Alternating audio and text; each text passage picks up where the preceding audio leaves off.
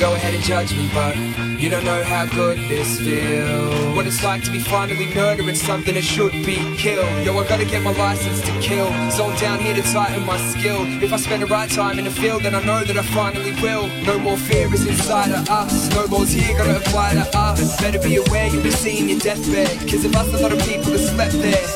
Uh, this is intimidation, right? The kingpins who your face. facing. Gotta see there's a killing to be made, so it's up with the head, win-win situation.